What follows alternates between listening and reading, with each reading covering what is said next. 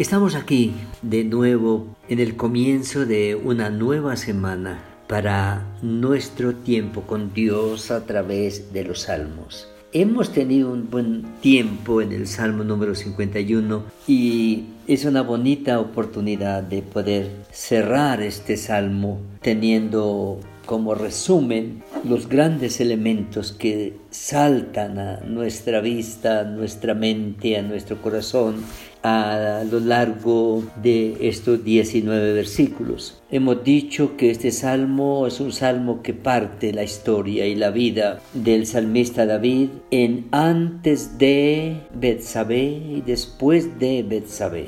El hombre que vivió haciendo muy buenas cosas desde la perspectiva humana con su capacidad, con su sabiduría, con su habilidad, con su destreza en el manejo de las circunstancias, en una vida de relación con Dios, pero con muchas cosas que guardaba y que afloraban en momentos menos esperados y que empañaban su vida, su eficacia, que empañaban su caminar con Dios y que afectaban su vida, su familia y a los demás. A partir de este salmo se concreta en la vida de David lo que conocemos como el hombre según el corazón de Dios. Y cuando miramos el, el ser humano, la persona, según el corazón de Dios, es aquel a quien Dios ha tenido que trabajar su propio corazón para plasmar en ese nuevo corazón el carácter de su propio corazón como Dios. ¿Qué estamos diciendo? Estamos diciendo que cuando nuestro corazón es puesto en las manos de Dios, Él hace un proceso restaurador,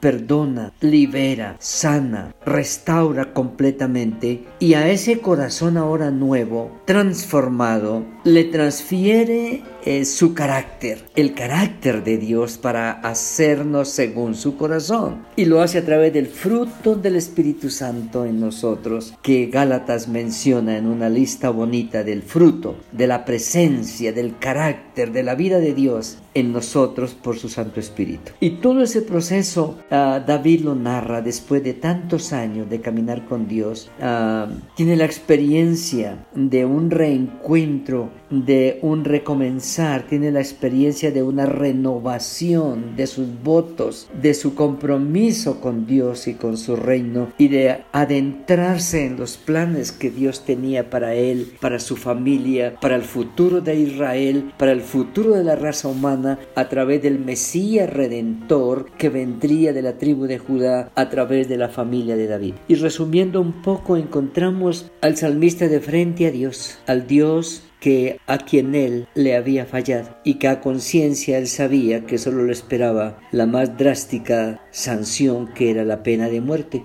Por eso cuando David dice he pecado, el profeta le dice no morirás. El profeta no le había dicho que él venía a sentenciarlo, pero David sabía que su pecado era tan grande que solo se curaba, se suplía, se pagaba con la muerte. Al decirle no morirás, su corazón es contristado y viene la oración de, de, contrición, de de dolor profundo, de un impacto tan grande porque él no esperaba que Dios le diera una oportunidad tan maravillosa como esta. Y viene su confesión diciéndole, Señor, por favor, uh, ten piedad de mí. Versículo 1 y 2. Versículo 3 al 5 encontrábamos cuando él confiesa, Señor, soy esto, esto y esto. Esto lo estuve escondido en mi intimidad, en mi privacidad. Y Señor, uh, versículo 6 hasta el 9, Señor, uh, límpiame a tu manera. Yo he tratado de hacer mis cosas religiosas con sacrificios y ofrendas y tratando de servirte de muchas formas, pero mi relación contigo uh,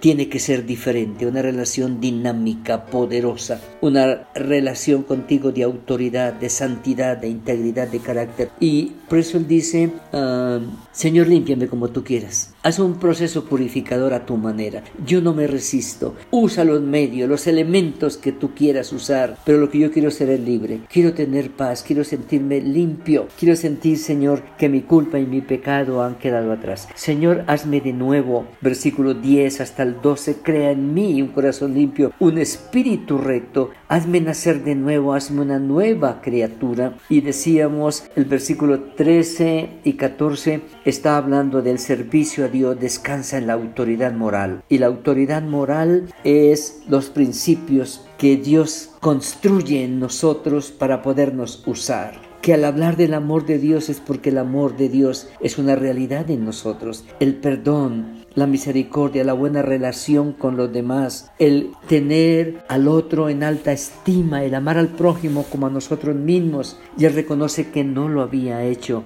Por eso está diciendo, ah, Señor, ah, yo como siervo tuyo, hablaba muchas cosas, decía muchas cosas, pero era un homicida, era alguien que dañaba por el poder que yo tenía, abusaba del poder. Por eso, Señor, enséñame y líbrame de homicidios, oh Dios. Luego, el versículo 15 a 17 está recordándonos que lo que Dios quiere es que la gente lo escuche a Él hablar. Lo que Dios espera de nosotros es que la gente lo vea actuar a través de nuestro comportamiento. Lo que el Señor está buscando con sus siervos es que la gente sepa que Dios está ahí en nosotros. Versículos 15 al 17, abre, abre mis labios, mi boca será diferente al hablar. Ah, ya no son sacrificios religiosos vacíos, sino que será ah, un espíritu temeroso, respetuoso, un espíritu quebrantado, un corazón sencillo, contristado y luego, Señor, ah, mi oración, mi oración, Señor, es por ahora mi gobierno, mi casa, la seguridad de mi nación, porque la puse en alto riesgo por mi deslealtad y por mi pecado. No solamente puse en tela de juicio mi vida y mi familia, sino una nación entera que tú me confiaste. Señor, haz bien, con tu benevolencia, Sion edifica los muros de Jerusalén. Señor, mira la ciudad y, no, no permitas que ella vaya a sufrir por causa mía. Él lo dijo en otros salmos, Señor, que no, sufran por causa mía los que te temen, los que te aman, Señor. ¿Por qué han de sufrir por mi causa los que te aman y te buscan? Y en esta confesión y en esta declaración y en esta oración, Él clama, Señor, ten misericordia de mi ciudad, de mi país, de mi entorno. Por lo tanto, cuando la vida es reconstruida, la familia es reconstruida, la nación tiene esperanza y el culto a Dios se convierte en un culto grato agradable, una liturgia limpia, una liturgia de bendición. Entonces te agradarán los sacrificios de justicia, entonces te agradarán los holocaustos y las ofrendas quemadas ante tu altar, entonces te agradarán los becerros que ofreceremos sobre tu altar. Señor, la ofrenda más grande puesta sobre el altar es mi vida para tu servicio y con mi vida a tu servicio todo lo demás lo traigo para honrarte, para servirte, para hacer tu voluntad. Señor, gracias por el Salmo 51. Bendícenos por él y confróntanos a través de él. En el nombre de Jesús. Amén.